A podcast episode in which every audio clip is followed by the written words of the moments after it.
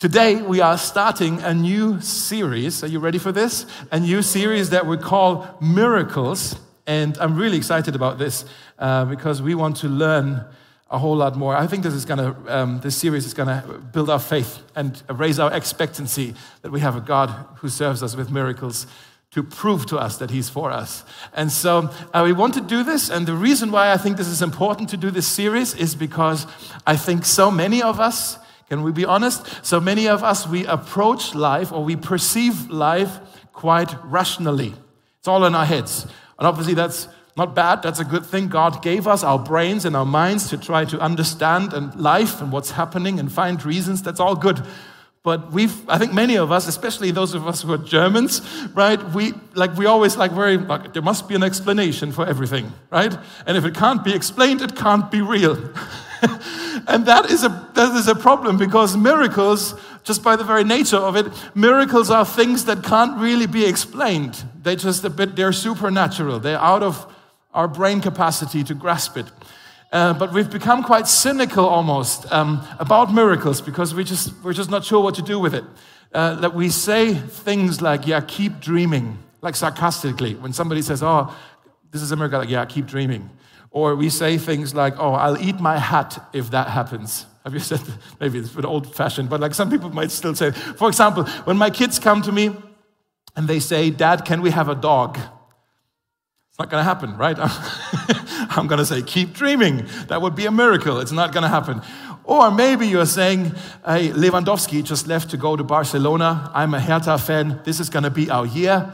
And next year, Hertha is going to win the Bundesliga. We're going to win the championship.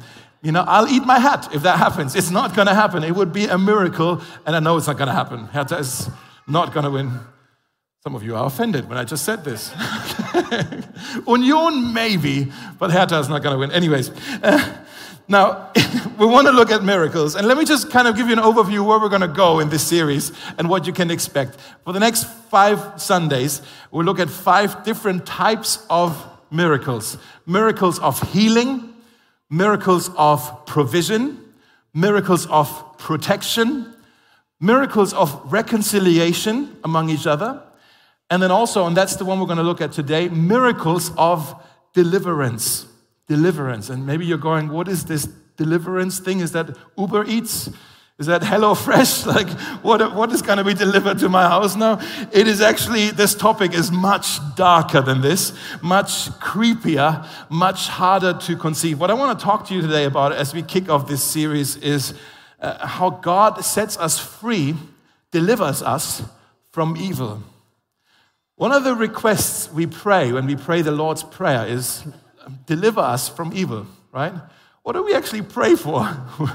when we, when we say that line, deliver us from evil. Um, now, the Bible is very clear that there is a visible world and then there's also an invisible world, something we can't see and even sense with any of our five senses. There's an invisible world, like a parallel universe. It talks about the, being the kingdom of light and the kingdom of darkness. And the kingdom of darkness, there's principalities, there's rulers of darkness, there's evil forces, spiritual forces. In the Bible, there are over 100 references uh, to demons. Demons, right? And it's like, oh my goodness, like, did you watch too many fantasy movies? Like, what's happening today? They were weird today. Jesus was casting out demons, actually. We read these stories, actually. Uh, today, what we want to do is look at maybe the creepiest or the, the most haunting, the most graphic, the most terrifying of all the stories where Jesus was casting out a demon. But before we read that story, it's in Mark chapter 5 if you want to already go there in your Bibles. Uh, but before we do that, let me actually explain to you first what is a demon. Because we have all kinds of weird concepts about this. Because maybe you're thinking now of a haunted house. It's like, ooh, you know what's happening there? Or maybe you have this understanding that when somebody dies, if they were a good person, they're going to become an angel. If they were a bad person, they're going to become a demon. And when you think of demon, you think of your uncle who passed away. And you're like, yeah, yeah, he was a bad guy. He's a demon now, you know? And, and maybe that's your understanding. Well, what does the Bible say when it uses the word demons? It actually says that demons are fallen angels fallen angels. Uh, there's not, we need to understand the Bible is a book primarily, this tells the story of God and us. It doesn't tell the story of God and the angels and the demons. So there's not that much actually in there. So we need to kind of try to put things together from what we do read. But if you want to be at home, you can read Isaiah chapter 14 or Revelation, last book of the Bible, verse uh, chapter 12. That's kind of where it tells a story of what happens in the unseen world and the kind of the history of that. Let me just kind of summarize it for you. There was an angel, his name was Lucifer, and he wanted to overthrow God in heaven. He wanted to have the heavenly throne for himself. He was unsuccessful, and as a result, as a punishment, God kind of cast him out from heaven. That's why at some point Jesus says, I saw Satan fall from heaven like lightning. Maybe you've heard this quote. Um, and so when, when Satan, when Lucifer, when same guy, when they were cast out from heaven, uh, whole divisions of angels who were kind of on Satan's side were cast out with him. About one third of all the angels left heaven, and they are now what we call demons, these fallen angels who are ruled, who are governed by Lucifer slash Satan. I know, right? It's a, it's a, it's a mouthful already. It's hard to believe because you're thinking like, oh my goodness, I just walked down Berlin and now where am I? What is Dave talking about? This is the 21st century. Are you, do you really believe this? right? It's a weird topic today. Some of you, if this is your first time, you chose a great Sunday to come to church. But we want to go there today because I think it's really important to talk about these things. C.S. Lewis, some of you have heard of this guy. He was an author um, from, from the British Isles. He, um, he once said that we Christians tend to make one or two mistakes when it comes to this, the dark forces, to, to demons. We make one or two mistakes. Uh, he says, either we disbelieve their existence, we say, that can't be. How primitive, how un- uneducated. I can't believe in that stuff. Or we do believe in their existence, but we also develop an excessive, a very unhealthy interest, a fascination in these things. Maybe that's you, and you're sitting in church today and like, finally, Dave's talking about demons. I've been waiting for this Sunday for years. Finally, we're going to talk about my favorite subject of the unseen world, right? And others of you are thinking, why did I come to church today? Dave lost it. Dave is getting weird. What's happening? Well, let me tell you, there is no need to be weird when we talk about this subject. There's also no need to be afraid when we talk about this subject. What I want to do today is be real about it. Okay? I believe the greatest trick that the enemy has ever pulled is to make us think he doesn't exist. Let me say that again. The greatest trick the enemy has ever pulled is he convinced us that he doesn't exist. And that's why he has freedom to just move about because we don't even think he's there. Okay? So today I want to help you see that spiritual forces, they are real, they are crafty, and they are defeatable. They are real, they are crafty, and they are also defeatable. Let me tell you, if you deny, ignore, or forget any of those three, that spiritual forces are real, crafty, and defeatable, if you forget that or deny that, you've already lost. It will, it will beat you okay? You need to, if you, in order for you to face your enemy, you need to understand your enemy. And so I believe this story in Mark chapter 5 can help us with this. Are you ready? One of you is. the rest of you, are you ready? I know it's a weird Sunday. Let's just go there, see what God has for us, okay? Mark chapter 5, it's also on your piece of paper and your contact card or here on the screen. Let me just read it to you. They, that's Jesus and his disciples, they were on a boat and they arrived on the other side of the lake in the region of the Gerasenes. That's in the southeast end of the Lake of Gennesareth. And when Jesus climbed out of the boat, a man possessed by an evil spirit, by a demon, he came out from the tombs to meet him. Now remember, they weren't burying the dead like we do in the ground. They actually had caves and tombs where they were putting the dead and they put a rock in, like, like Jesus was buried, right? And so it could be that there were some of the caves where they had the little sanctuary. Some of the caves were empty, and that's where this guy's this guy had his home. And so he came out from the tombs to meet him. The man lived in the burial caves and could no longer be restrained, even with a chain. Whenever he was put into chains and shackles, as he often was, he snapped the chains from his wrists and smashed the shackles. No one was strong enough to subdue him. Now, read these next verses. Look at how this man was just tortured from the inside. Day and night, this is haunting. Day and night, he wandered among the burial caves and in the hills, howling and cutting himself with sharp stones. When Jesus was still some distance away, the man saw him, ran to him, and bowed low before him with a shriek. He, the demon inside him now, screamed out through the voice of the man, screamed out, Why are you interfering with me, Jesus, Son of the Most High God? In the name of God, I beg you, don't torture me.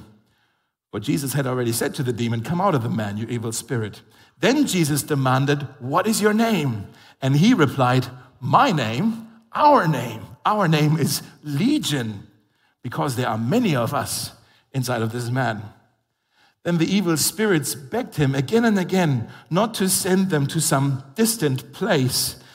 There happened to be a large herd of pigs feeding on the hillside nearby. Send us into those pigs, the spirits begged. Let us enter them. And then it says, So Jesus gave them permission. The evil spirits came out of the man and entered the pigs, and the entire herd of about 2,000 pigs, I told you this is a weird story, 2,000 pigs plunged down the steep hillside into the lake and drowned into the water. Here's where we get that joke. Here's where we get the term swine flu from. okay, sorry. Thank you. Thank you. Right? I know, right? Okay. All right. So the swine flu and they drowned in the water. Oh.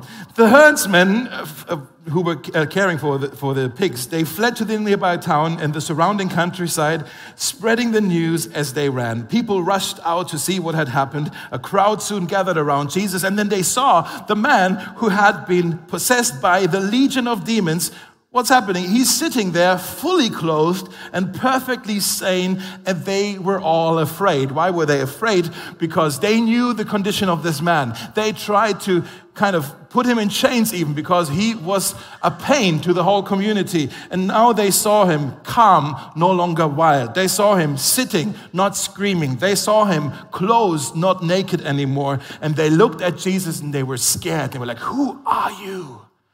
Who are you that you were suddenly able to free him from this?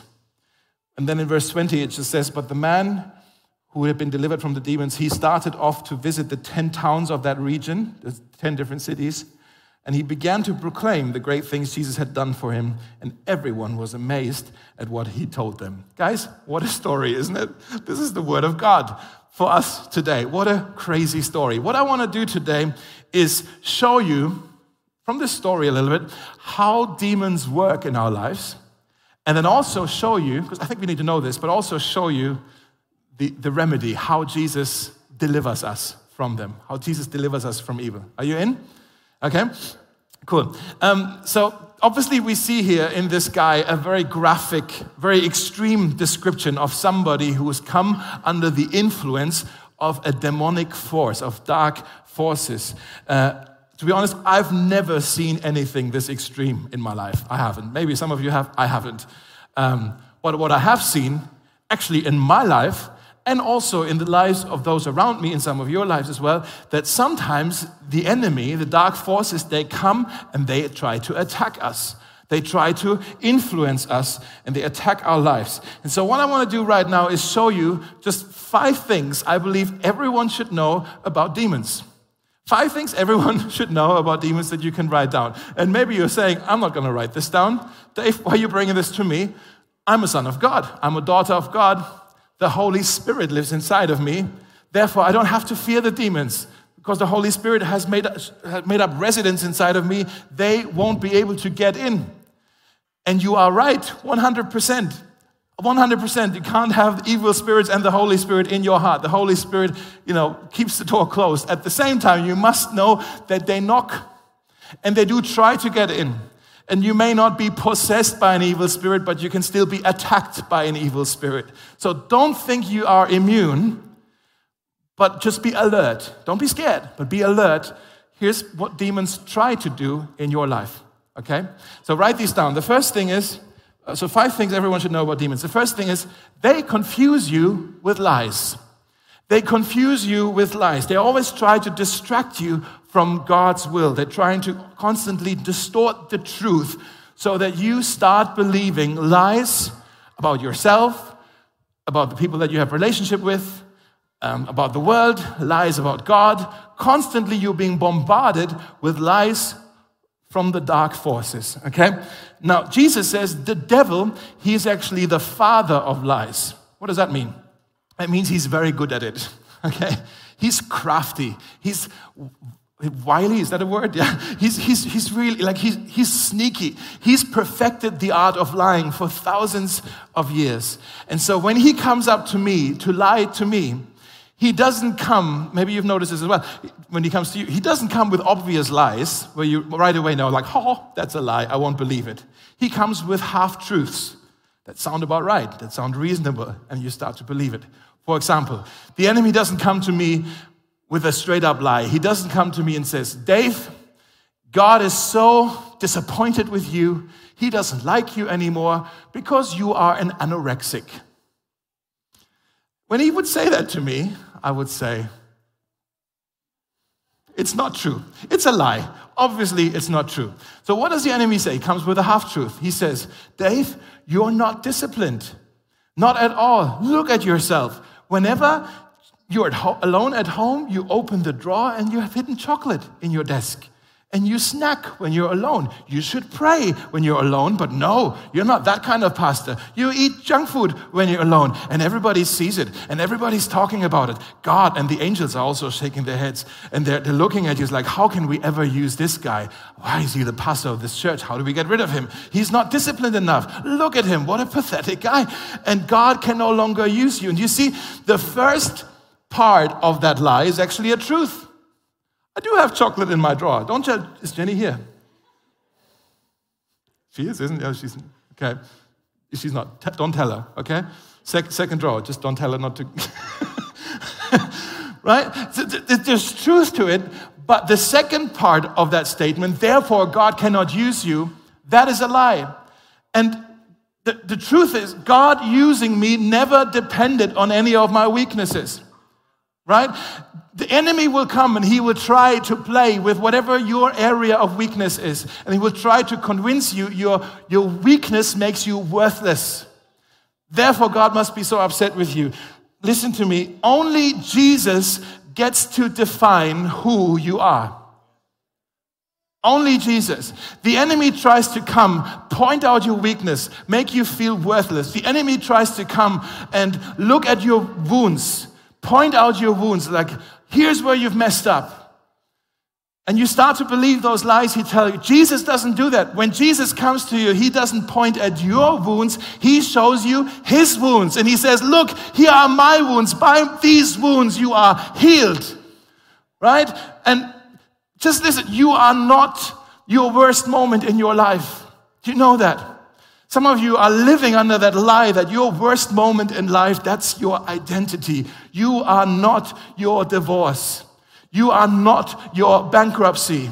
You are not your abuse. You are not your abortion. You are not your addiction. You are not your affair. You know this. And maybe you're saying, yeah, sounds right. And you're saying it very loud, Dave.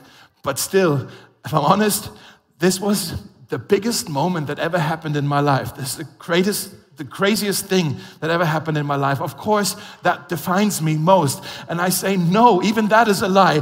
The greatest, craziest thing that ever happened in your life is that Jesus died on the cross to pay for your sins, and he rose from the dead to give you a new life. That is the biggest thing that ever happened in your life. And don't you ever let anybody tell you and distract you and confuse you with a lie that tells you otherwise.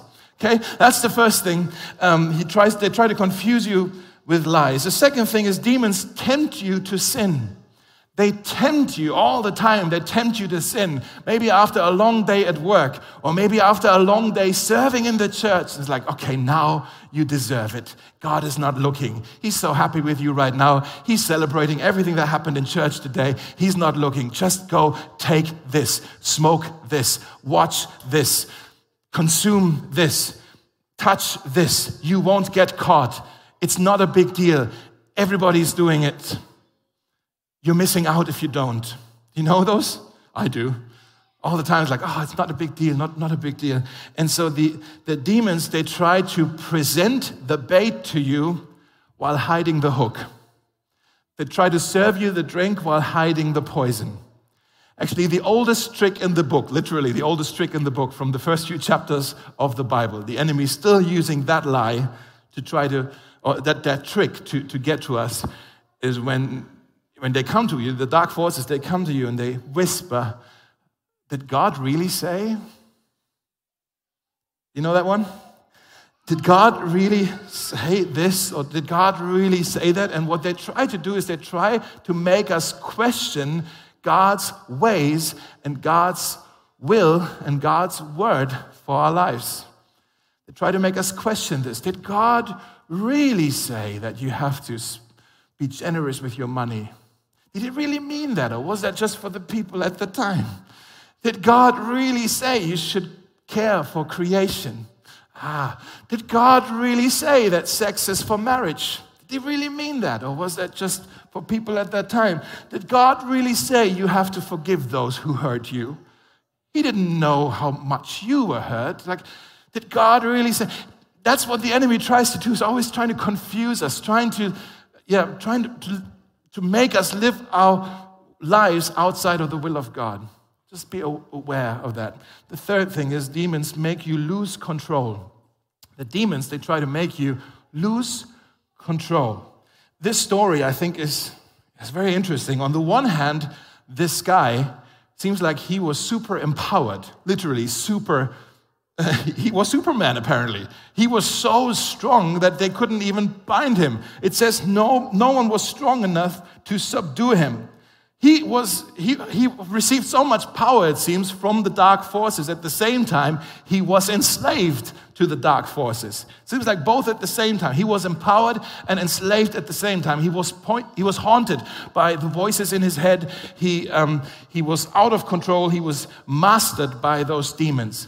Have you also noticed in, in uh, I think verse 3 it was, where it talks about that no one was strong enough, uh, it says, the man could no longer be restrained. That word, no longer, actually uh, caught my attention because that means at some point it was still possible to restrain him, and then it got worse and worse and worse. You know what that means? Evil is gradual. E- evil is, is I know it's dark today, guys. It gets better, I promise. But right now, it's like, let's talk about it. Evil is gradual. It just, it doesn't just happen, bam, and now you're possessed. Like, no, it sneaks up on you slowly, maybe over, over decades, right? And, and, and then more and more, you kind of, it's like a downward spiral. It's like, oh, it's getting worse and worse and worse. Um, these demons, they can sneak up in your life, and you don't even notice it because they play with your need for empowerment so that you feel good about yourself. And they give you a little bit to take a whole lot more. So it's like here is some power, here's some prestige, here are some possessions, here is a position, here is some pleasure. Right? They give you all these things, and you're like, oh, hello, thank you very much. That feels good. And you, don't, you, you take the bait, but you don't see the hook right? And then you feel empowered for a season, and after a while, you realize, now I'm enslaved to these things. I am obsessed with power. I'm, I'm obsessed with my success, with my salary, with, with whatever, with, with sex, with, with my image, with all of these things, with, with shopping maybe, yeah? I'm, I'm obsessed with these things. I'm enslaved by these because you took the bait and now you're hooked and you're wondering, how did I get here? How did that happen? The answer is gradually. Slowly it happened. And now you're out of control or you've lost your control. Right? The fourth thing, and then it gets better. The fourth thing is demons, they attack you with pain. Demons attack you with pain. Demons can hurt you, they can confuse you, they can cause division, they can cause heartache. Okay?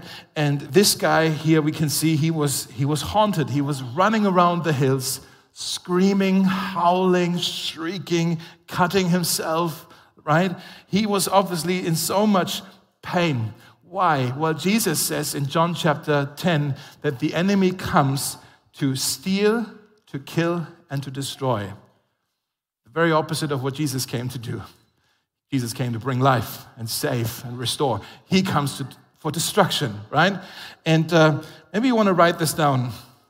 Whatever the enemy fears most about me, he will attack the most. Let me say that again. Whatever the enemy fears most about me, he will attack the most. If your marriage is being attacked, it's because the enemy is scared of your marriage, of the potential that is there. If your children are attacked, if your finances are attacked, if your health is attacked, if your mental health is attacked, the, enemy is scared of these things. This is not a game I'm talking about right now. The enemy will try to come, the demons, they will try to come and inflict pain. They will influence your mind, maybe even give you thoughts of suicide. They will try to destroy your marriage. They will try to ruin your testimony. They will try to rob your joy. They will try to confuse and, and make you question your faith. They will try to wreck your finances. They will try to crush your children. Guys, this stuff is real, okay? I know we hardly ever talk about this, and this is a bit of a off Sunday for us, but we need to be aware and alert that this is happening in our lives. The demons in your life and my life, these dark forces, they have just but one mission is to attack and destroy whatever matters most to God. They can't get to him because that was that didn't happen. So they try to attack the thing that he cares about most. And there's nothing that matters more to God than you. You know this? Nothing matters more to God than you. That's why you feel those attacks. Now, I know these first four points, they were dark, they were terrifying. Let me give you now this fifth one, and it's the massive game changer that actually make these four first ones look very weak suddenly. Number five, demons, they bow to Jesus. They bow to Jesus. Somebody said amen. I was hoping for a bigger one. So let me just say it again. Number five, the demons, they bow to Jesus. Yes, okay. It is true. Remember in this story, this guy, he was out of control. He couldn't be chained. The people were scared of him. And when Jesus shows up, this man, he ran to him, but not with rage like he would be running to everybody else. He ran to him with reverence. And he fell down. The demons inside him made him fall down at the feet of Jesus. You see how important that is that which nobody was able to do. No chain, no effort, all of the attempts of the people in that community, they were not successful. And Jesus just shows up, and his very presence makes this guy fall down and surrender. Right? He was out of control, and suddenly, you see how huge that is. And then what we see next is this powerful miracle of deliverance. How this man, this poor man who was absolutely helpless, comes face to face with Jesus, who is absolutely wonderful, and this man is healed. This man is set free. We read here that this guy was not just possessed by one dark force and one demon, but he was actually possessed by a whole legion which means the Romans at the time, when they had legions, there were thousands of individual soldiers who made up a unit of one legion. Okay? We know later on there's 2,000 pigs, so if it's possible, there's about 2,000 demons inside this one man.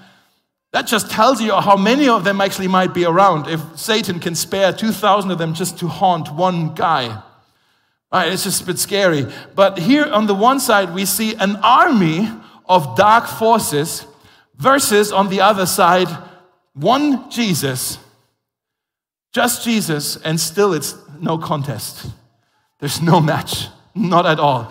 These army of dark forces, they don't even try to go into battle with Jesus. They don't even try to start or launch an attack. They flat out surrender. There's no way we have a chance. It's the prince. It's the Son of God. They know who he is, right? They saw he saw them falling down from heaven like lightning. And so they just fall flat on their face. They surrender. It's like, we give up. We give up. You're the Lord. You're the Lord. You're the Son of the Most High. And they actually confess who he is. It's quite remarkable. You know why that is? They knew light always wins in the darkness. Write that one down. I know it's a simple statement, but light always wins in the darkness. Even if it's a dark room and you have the window, everything dark, blacked out, you put up one little candle, that light wins in the darkness. Darkness is not the opposite of light, it's the absence of light. And then when light shows up, boom, light wins, always in the darkness. Uh, in John chapter 1, verse 5, it says about Jesus that he, the light, he shines in the darkness, and the darkness can never extinguish the light. It's impossible. Light always wins. So Jesus, he is the light of the world, and the rulers of darkness are no match for his light. Now, as we read on, these, these demons here, it gets a bit weird. They are pleading with Jesus not to be sent away from the land. They a, don't send us into a distant land. We like this area. We like the people here. Like, what is that about? And so, interestingly enough, they come to an agreement with Jesus that they were allowed says Jesus gave them permission to enter into the pigs. Now, the Bible commentators, when they hear that, they just go crazy on, oh, what does that mean? And we don't know what that means. And there's all kinds of theories of what that means because pigs, to the Jewish people, they were unclean. So maybe those were pagan uh, shepherds who were uh, taking care of them. And maybe, obviously, obviously, they were somebody's revenue, and maybe somebody was punished by this. And there's all kinds of theories of what that means. And I'm so glad you came to this church because I'm going to give you the truth right now because uh, I have divine insight. The truth is, I don't know what that means. okay? We actually, we have no idea really what that means with how, like, we only have, like, if, if that, we have like 1% of knowledge to understand kind of in the unseen world how these dark forces might relate to a person's body or an animal or the land or the water and drowning. Are they dead? Like what happened to them? Is, is like we don't even understand 1% of this. Okay? It's, it's all a bit confusing. But here's what we do know. The man was set free right? He experienced a miracle of deliverance. And the other thing is that we know, listen, guys, Jesus has the power and the authority and the command over demons and darkness. That's what we can see here. And here's the thing if you are a follower of Jesus, if you belong to Him, if you are in Christ, you also have been given as an inheritance authority and command over the forces of darkness. Did you know that? That you also, because you belong to Him, you also have been given authority. There's several verses in the Bible. Let me just show you one of them where Jesus, in Matthew chapter 10, Jesus, He calls His disciples, that's us, His followers. Here's what He gave them authority for. He gave them authority to cast out evil spirits and to heal every kind of disease. Guys, that is your inheritance as well. That's the authority that God gives to you. And you're wondering, yeah, but what does that mean? Let me try to explain it in a very maybe silly example. Imagine if I were a policeman. okay, I always wanted to be a cop. But if I were a traffic policeman and I would be standing outside of the street and I would try to uh, stop a delivery van, okay? Do I personally, physically have the power to make that van stop? I know I'm a big guy, but still, no, I don't have the power to make a delivery truck, a delivery van stop. If he wants to, he can just run over me, right? I don't have the power to stop him, but I have, if I'm a policeman, it says police here, I have the authority to stop him. And if he does not respect that authority, I know there is a higher power. See where I'm going with this? There is a higher power to which he must respond to, to which he must answer to if he doesn't respect my authority. So I very much can stop him, even though physically I don't have the power. What does that mean? We don't, in our own strength, we don't have what it takes to face the, the forces of darkness in our lives. We're just not strong enough. But we have been given authority to call upon the name that is above every other name. And we say, in the name of Jesus, just like the policeman says, in the name of the law, in the name of Jesus, stop. And they better respond to what we say. We have been given authority and command. And I know it all sounds a bit wild today, so let me just, as we wrap this up, get very practical with this. What does this mean for tomorrow morning, for Monday, for this next week? How does this play itself out? Because most of us, we live quite busy lives and we're just trying to get through the week and uh, we may be quite oblivious, we may be quite unaware of the dark forces in our lives and how they try to influence us, how they try to influence our moods and our minds and our movements, how there are demons in your life, in my life, they try to um, attack your marriage, they try to attack your children, they're trying to get you. Um, yeah, connected to some kind of chemical or a kick or a lustful image or something just to get you through the day. And we're just so unaware of this. So, how do we deal with this now after this Sunday? It's like we've heard a few things about demons in church. What do we do with this? First of all, maybe you want to write this down. The first thing is remember, not every problem is caused by spiritual forces. Please remember that. Not every problem is caused by spiritual forces. You don't have to look for the demon behind uh, under any rock, under every rock, okay? So, for example, if you are a millennial or younger, let me just offend you, uh, and your boss, who's older than you, has constructive feedback to give to you, and you just don't like feedback, okay? It's like, I don't know what to do with this. Don't go like, ooh, I'm being attacked by my boss. It's a spiritual attack. Me, me, me, me, me. No, you're just not very good with criticism, okay? You're not very good with feedback. Or if you, like me, you struggle to lose weight, don't say, yeah, yeah, the demon made me eat the entire pizza. No, you just have no self control and you ate the entire pizza. Okay, so don't look for a demon under every rock. But at the same time, while not every problem is caused by spiritual forces, also know some problems might be. Some problems might be, and just be aware to the eventuality that it could be. And so you never know, they do tend to hide really well. They do tend to hide really well. So I want to encourage you very practically anytime you face uh, some kind of problem or a challenge or a mountain or a temptation or something comes up in your life, just, yeah, treat it as if it could, as if, as maybe there's somebody behind this, behind the scenes kind of pulling strings, okay?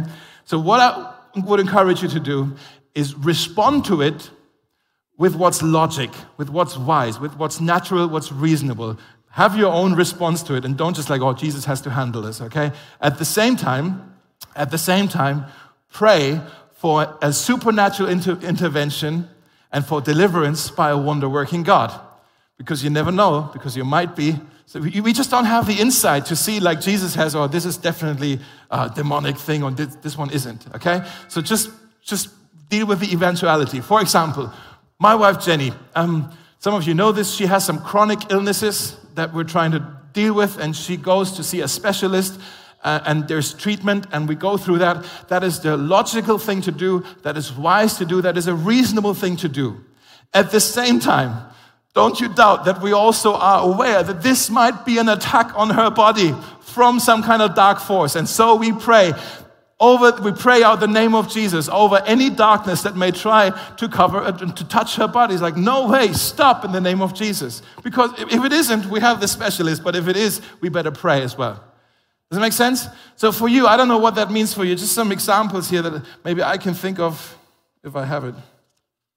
If I have it, I have it somewhere. Yes. So, because I wrote them down. Because maybe, maybe you are battling with some kind of maybe mental health stuff, maybe battling with anxiety or depression, please, please go see a psychologist.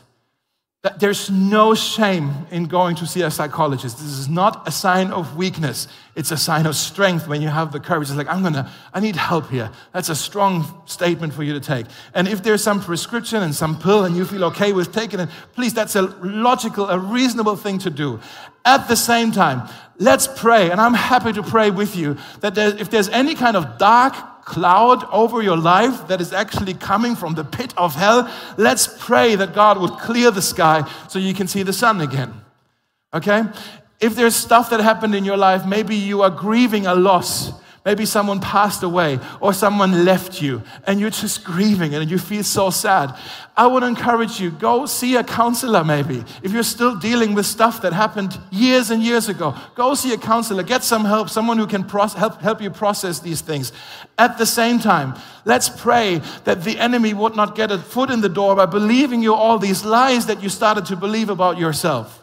Well, here's why this didn't work out, this relationship that maybe you're grieving. Okay?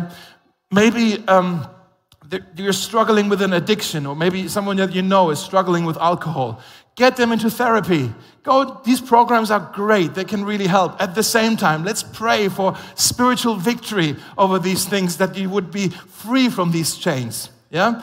Maybe uh, you have a rebelling child in your home, a teenager, maybe, like I do in my home, okay? Take their phone away.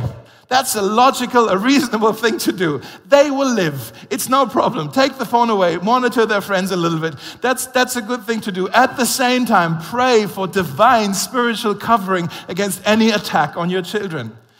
You see where I'm going with this? If there's maybe issues in your small group, maybe you have arguments in your small group. I'm not talking about any particular small group. Maybe you're thinking about which small group is in trouble now that Dave even preaches about. I'm just saying sometimes when we're in close relationships, we get into each other's hairs and we like problems and, uh, you know, like do the reasonable thing. Communicate with each other. Get a mediator in the room if it needs to be, like just to sort things out. At the same time, pray for spiritual unity because you know that where brothers come together in unity, the enemy tries to attack us. Yeah? Okay, so th- that's what I'm seeing. Do the logical thing and just pray because there's an eventuality that there might be a dark force, a demon behind it trying to attack you. Does it make sense? A little bit? Okay. Now, what you can say to claim authority, you can even speak it out. It's as simple as that. to say, I take authority in the name of Jesus over this darkness, and he that is in me is greater than the dark forces that rule in this world. And he that is in me, he has overcome. And let me just share this and then we close, because this is really important. What we see in this story here is this man who was possessed by these legions of demons, is he, it's quite a graphic description that he was naked, he was bleeding, he was crying out, living in the tombs. That's Mark chapter 5. If you fast forward to the end of the Gospel of Mark, you can see that Jesus actually took that man's place. Jesus on the cross, crying out, bleeding out, weeping, yeah? Naked, and then driven into the tombs. And that's, guys, that's where Jesus dealt with all evil. That's how Jesus won the victory. That's where Jesus has overcome all of our sin, all of the evil in our lives, all of the injustice in our lives, even death itself. Jesus has overcome. And the good news is listen, his victory is our victory. If you're a follower of Jesus, his victory is our victory. And that means when the attack come into your life, last thing I want you to write down, when the attacks come into your life, um, you don't fight for victory, you fight from victory. I know you were distracted just now, but let me say this again because this is really important. When the attacks come in your life, because Jesus has already overcome, you don't fight for victory, you fight with victory in your back. The victory is already won. So, yes, be aware of the enemy and his demons and the attacks. They are real and they are crafty and all of that, and they are, yeah, but you must not fear them because victory is already yours. Uh, last verse I want to read to you, in Romans chapter 8. It says, Despite all of these things, overwhelming victory is ours through Christ who loved us. Nothing can ever separate us from God's life, uh, God's love, neither death nor life, neither angels nor demons, neither the present nor the future, not even the powers of hell, they can ever separate us from God's love. Amen. So as we close, as we pray, I just want to say maybe you feel right now as you listen to all of this, maybe, maybe you're quite aware of these things. Maybe this is the first time you heard about this. But maybe you feel right now that the enemy has messed up your life. Maybe your relationships, maybe your emotions, your mind, maybe your finances, your health, whatever it is. You feel like, oh my goodness, what if this is the enemy? That's why everything is a mess. Maybe you feel like you have been besieged with lies. Maybe you feel like you have been caused by him to sin. Maybe you feel like he prompted you to be hurtful to others through gossip or through whatever it is. Like, where's that coming from? I'm not normally like this. Maybe you feel like he set you up for failure in your workplace or in your marriage or in your relationships or whatever. He set you up for failure. This story of deliverance. It's a miracle of deliverance of a guy who was messed up and then he was a messenger of hope to his people later. This should give us hope, guys. This should make us confident. This should raise our faith and our expectancy because we worship a God who rules and he reigns and he commands over all the forces of darkness. And this God, this victorious Jesus, we heard about this. He loves you, He's for you, and nothing, nothing can ever separate you from His love. So let me pray for you, pray for us uh, for freedom and for victory, and then we're going to sing. Yeah? Jesus, we thank you well for this story because it touches on a subject that we don't even like to think about because it is, it is a bit eerie and a bit, uh, well, haunting and chilling. And at the same time, if we're honest, we can tell that sometimes in our lives, there seems to be something happening that there's no possible explanation for it, as if there's some dark things happening, some dark kind of attacks and getting into our lives and trying to mess us up and our families maybe or whatever the area, Lord. And we can, we can sense that that is here. And somebody maybe even sitting here right now is like, yeah, obviously I can point out all kinds of things right now after this message of where the enemy actually has messed things up in my life. Lord, I want to pray. I want to remind you that you have not lost any of your miracle power. And just like you ruled over these legions of demons in this man's life, you also rule today over anything that tries to influence us and overpower us. We cling to you, the great victor, the great overcomer who loves us and nothing can ever separate us. Help us, Lord, to fix our eyes on you. Help us, Lord, to fix our eyes on your truth and not believe the lies that the enemy tries to tell us. Help us, Lord, to not be distracted. Help us, Lord, to not be overpowered and lose control. Help us, Lord, protect us, shield us from the attacks of the enemy who tries to uh, make us suffer and, and experience pain. Lord, we, we know we don't have to fear these things because you're for us. But sometimes these things still feel real, and we're kind of living our lives in this, in this sort of in between time, and it's sometimes just a bit strange. But Lord, we pray right now that you would come and encourage us and free us, set us free, Lord. We pray this prayer from the Lord's Prayer deliver us from evil. In Jesus' name, amen.